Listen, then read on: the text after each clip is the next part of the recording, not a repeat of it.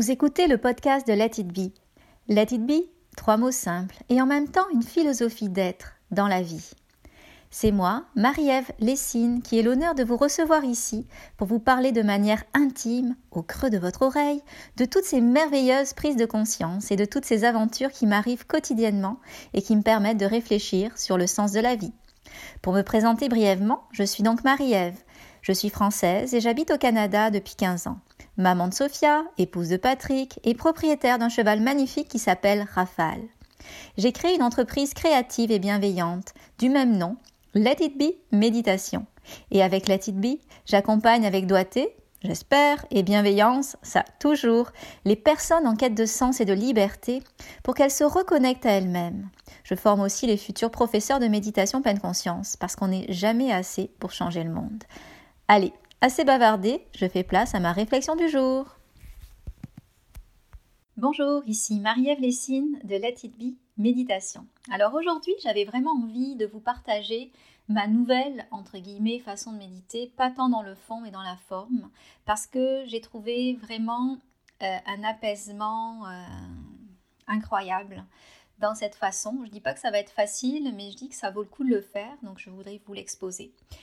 Euh, ça fait à peu près un mois que je médite comme ça. Donc euh, d'abord, je vais vous juste vous bien camper ce dont quoi je veux vous parler. Je vais vous parler du temps euh, et du rythme de méditation, de la fréquence plutôt de la méditation, puis de la durée. Donc, ce que nous préconisent ceux qui ont beaucoup étudié la méditation, qui ont fait des recherches là-dessus, des recherches scientifiques, euh, c'est de faire euh, dans un rythme de croisière, bien sûr, pas quand on débute, 45 euh, minutes de méditation par jour. Donc comme je vous le dis, c'est pas quand on débute qu'on fait 45 minutes, on y va tout doucement, on commence par quelques minutes et ensuite on progresse, on progresse parce que ça devient un besoin de progresser. Et peut-être au bout d'un an, un an et demi, ben là on arrive à 45 minutes, mais ça ça dépend vraiment des personnes. Donc il ne faut pas se mesurer déjà, ça c'est peut-être un premier conseil que je peux vous donner, mais qui peut paraître évident, mais qui souvent euh, est problématique parce que des gens se, d'un même cohorte par exemple se mesurent à d'autres puis tout de suite finalement ils tombent dans un espace plus de, comparaison, alors qu'au final c'est plus, un plus une comparaison à soi qu'il faut faire parce que c'est envers soi de voir quel est le nombre de minutes euh, qui nous fait du bien sans devenir euh, exaspéré. Je me souviens que j'ai une cliente qui faisait 6 minutes deux fois par jour, donc en gros 12 minutes par jour, et était déjà passée à la radio pour dire que ça avait vraiment changé sa vie euh, et elle parlait euh, superbement bien des bienfaits de la méditation à 12 minutes par jour. Euh, j'ai aussi en tête le petit, je sais pas comment s'appelle, la petite histoire bouddhiste qui, qui amène un, méditant à aller voir son maître et qui lui dit ben, si je médite 6 heures par jour, maître, en combien de temps je peux atteindre l'éveil? Là, le maître lui dit hmm, peut-être 10 ans. tout, ça, c'est aléatoire. Hein. Je, vous, donne des, des, chiffres pour les besoins de la cause. Et là, le, le, disciple, le méditant revient, puis il dit, mais maître, que pensez-vous si je médite 12 heures par jour? En combien de temps je vais acquérir ou devenir éveillé? Hmm, Peut-être 20 ans ou 25 ans.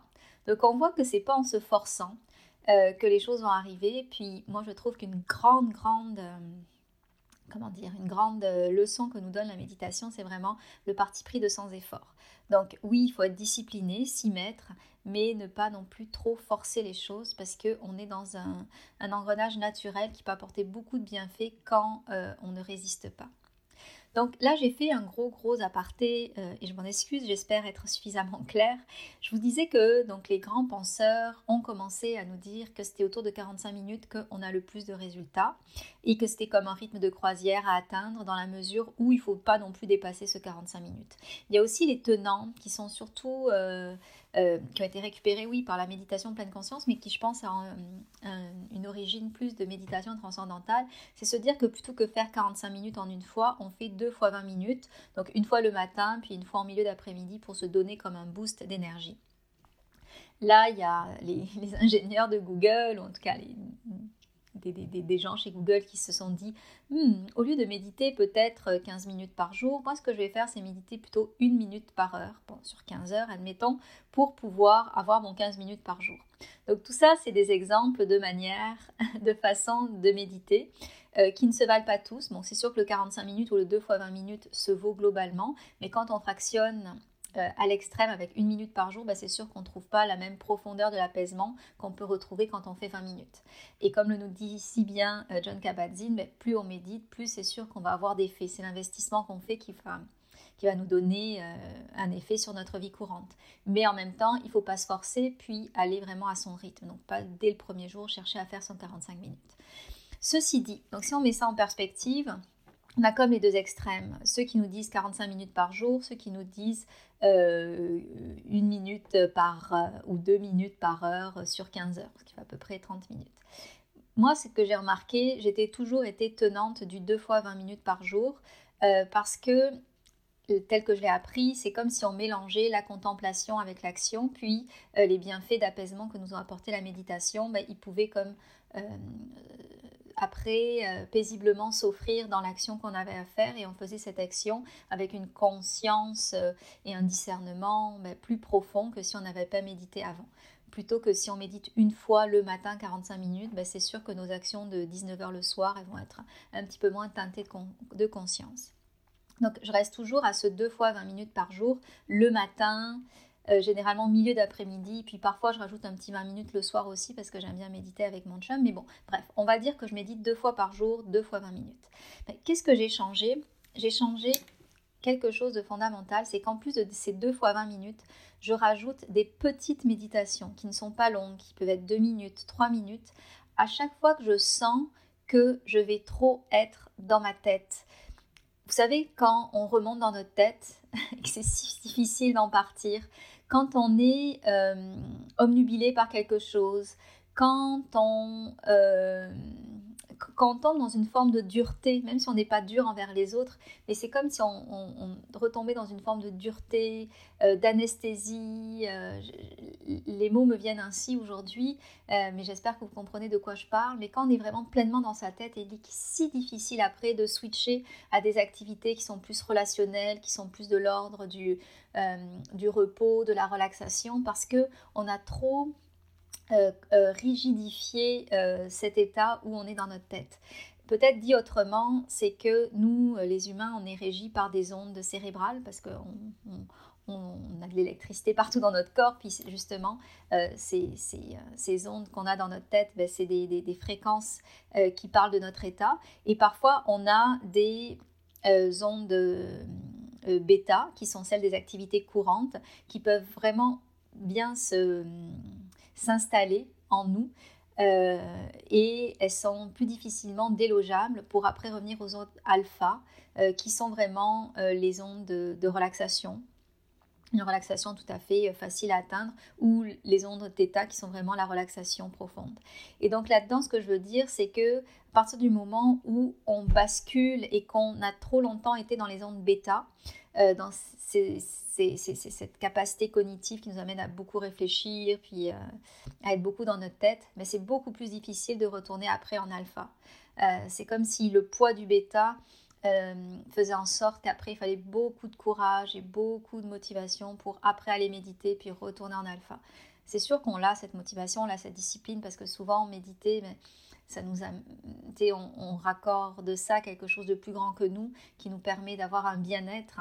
Mais ce que je veux dire par là, c'est que euh, l'idée que je vous propose, c'est de euh, se faciliter la tâche en ne s'installant pas trop dans nos ondes euh, bêta. Et à chaque fois qu'on sent qu'on est sur le bord de trop être dans cette rigidité des ondes bêta, et ben, comme revenir un petit peu, euh, prendre une pause de 2 minutes, 3 minutes pour euh, revenir un petit peu en alpha et faire en sorte que nos prochaines heures de, de, travail, ou en tout cas notre prochaine heure de travail, elle va être vraiment teinté de quelque chose qui soit beaucoup plus calme que si on s'était laissé aller dans euh, la réflexion euh, trop intense ou dans euh, le petit hamster qui, peut naître à certains moments dans notre tête. Donc, ce que, j'ai expérimenté, puis qui a vraiment bien marché pour moi, c'est vraiment de faire mes deux fois ou trois fois 20 minutes de méditation, plus faire mes petits deux minutes toutes les heures, ou en tout cas quand je sens que je vais trop basculer dans quelque chose de trop euh, cognitif, de trop rigide, revenir doucement à quelque chose de plus de l'ordre du ressenti. Et ça n'a pas besoin d'être, comment dire, ça n'a pas besoin d'être rythmé par euh, un rappel ou autre. C'est juste se surveiller suffisamment pour que quand on sent qu'on va, être, qu'on va basculer dans de rigidité intellectuelle, de rigidité, j'espère que vous comprenez quand j'utilise le mot rigidité, veut vraiment dire de quand on va trop réfléchir à des choses, trop être dans notre tête, trop être avec notre petit hamster, mais là pouvoir vraiment se ramener.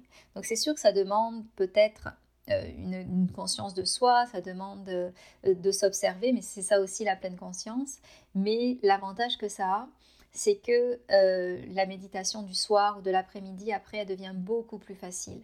Et ça, l'avantage, le deuxième avantage que ça a, dans notre vie courante maintenant, c'est que on va beaucoup plus être enclin à switcher d'un rôle à, un autre. Donc par exemple, on est un travailleur, on travaille avec notre tête, c'est intense, etc. Puis parfois c'est très difficile de faire la coupure avec euh, notre autre rôle qui est le rôle de maman, le rôle de papa, le rôle euh, de proche aidant ou autre.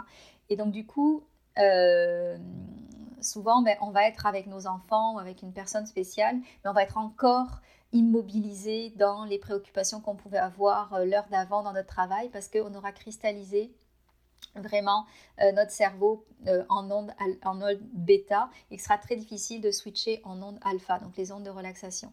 Alors que si on se surveille un petit peu dans son après-midi, dans sa matinée, pour ne pas trop verser dans la rigidité, la cristallisation de ces ondes bêta, ces ondes qui, nous amènent à trop réfléchir, euh, ben, évidemment après le, le passage va se faire plus en douceur, puis on va être, devenir mieux incarné, la personne peut-être plus disponible, plus présente à nos enfants ou aux personnes spéciales de notre entourage. Euh, moi, personnellement, d'avoir euh, rajouté ces quelques minutes, ça ne m'a absolument pas rendue moins productive, bien au contraire. Euh, je suis en train d'écrire un livre en ce moment, puis je trouve que je pars des records personnels de nombre de mots à la minute même si je fais pas une course, mais je suis bien satisfaite quand j'en écris beaucoup. Et ben, donc c'est sûr que ça n'affecte pas ma productivité, même si je me sens hyper zen au quotidien, beaucoup plus sereine. Euh, vraiment. Et je l'étais déjà, puis c'est toujours un chemin, c'est sûr. Puis je, je vais l'être moins que ce que je vais pouvoir l'être l'année prochaine, j'espère.